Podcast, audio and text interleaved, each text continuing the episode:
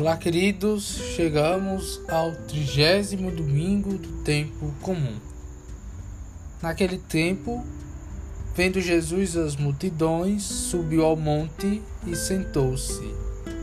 Os discípulos aproximou-se e Jesus começou a ensiná-los: Bem-aventurados os pobres em espírito, porque deles é o reino dos céus. Bem-aventurados os aflitos, porque serão consolados. Bem-aventurados os mansos, porque possuirão a terra. Bem-aventurados que têm fome e sede de justiça, porque serão saciados. Bem-aventurados misericordiosos, porque alcançarão misericórdia. Bem-aventurados puros de coração, porque verão a Deus. Bem-aventurados que promovem a paz, porque serão chamados filhos de Deus. Bem-aventurados que são perseguidos por causa da justiça, porque deles é o reino dos céus. Bem-aventurados sois vós, quando vos injuriarem, perseguirem, e mentindo disserem todo tipo de mal contra vós, por causa de mim. Alegrai-vos e exultai, porque grande será a vossa recompensa nos céus. Palavra da salvação. Glória a vós, Senhor. No evangelho de hoje, Jesus nos volta para colocarmos os nossos olhares nas bem-aventuranças. Para meditar esse santo evangelho, temos algumas palavras-chave para nos ajudar a meditar. Temos, em primeiro lugar, a primeira palavra-chave: subiu a montanha. O cenário recorda, né? O da entrega da lei de Moisés no Monte Sião, em Êxodo 19, 24. No entanto, Moisés levou a lei ao povo montanha abaixo. Se vocês se recordarem, Moisés desceu com as tábuas da lei, enquanto que Jesus transmite seus ensinamentos aos discípulos que subiram a montanha com ele. A montanha simboliza os mais altos preceitos da justiça.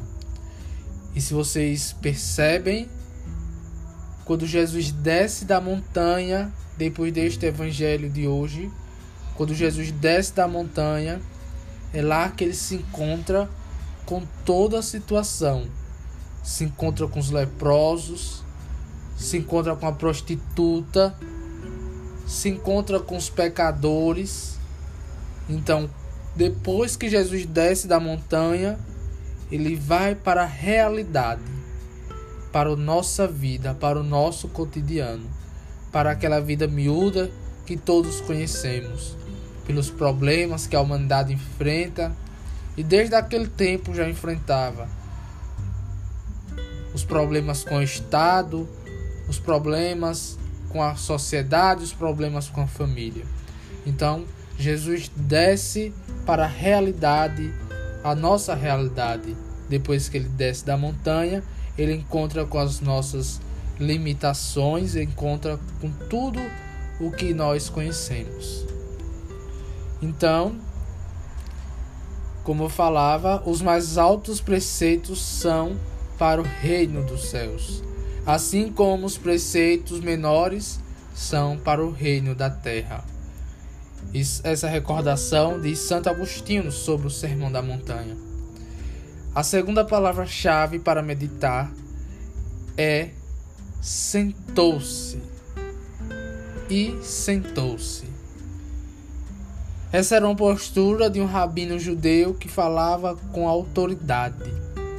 Somente um rabino judeu com autoridade, que tinha segurança no que falava, poderia se sentar. Por isso também que ele chamava a atenção, pois ele se sentava. Então todos olhavam para ele. Quem é este? Quem é este, né?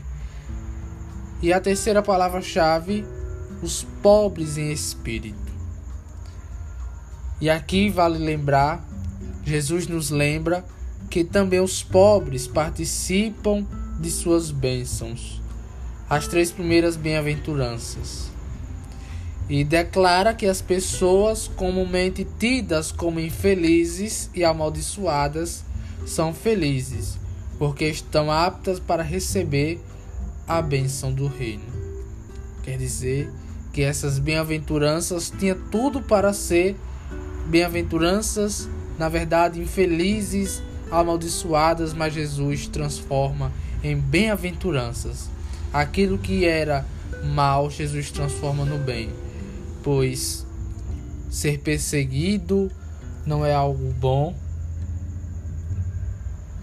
ser sofrido pela justiça não é algo bom, mas Jesus faz do mal tornar o bom, do mal faz brotar aquilo que é de bom.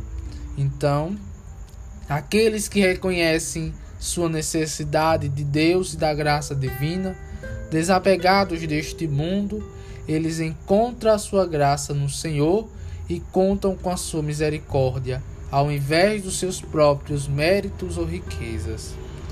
Pode ser que os pobres em espírito sejam também economicamente pobres, pois esses são frequentemente ricos na fé. A posse completa do reino do céu será deles no dia do juízo final. Mateus 25, 34. A quarta palavra-chave para nossa meditação está no versículo 4. Os aflitos. Aqueles que se lamentam.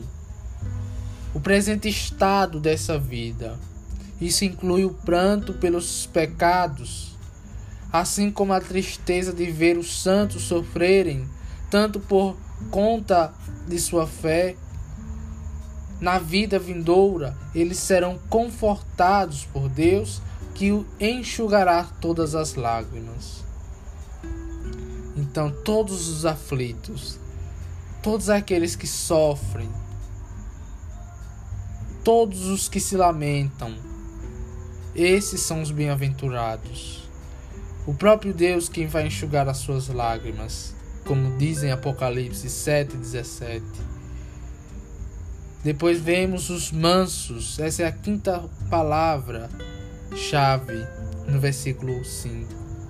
Aqueles que aparentam ser fracos, insignificantes aos olhos do mundo, são esses longe de serem fracos, contudo, os mansos possuirão uma força interior capaz de controlar a ira e o desencorajamento, perdão, o desencorajamento em em meio às adversidades. Quer dizer, a mansidão é exemplificada na vida de Moisés e especialmente na vida de Jesus. Ao final dos tempos, os mansos possuirão a terra. Ao final dos tempos, os mansos possuirão a terra. Isso se refere ao próprio céu, representado como a nova terra, terra prometida, ou a nova criação que está por vir. E a sexta palavra-chave para meditarmos é os que têm fome e sede, lá no versículo 6. Aqueles que anseiam por viver rigorosamente de acordo com a vontade de Deus. Sua prioridade é buscar o reino de Deus e a sua justiça essenciais para sustentar suas vidas.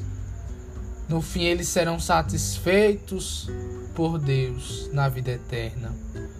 Os que têm fome e sede.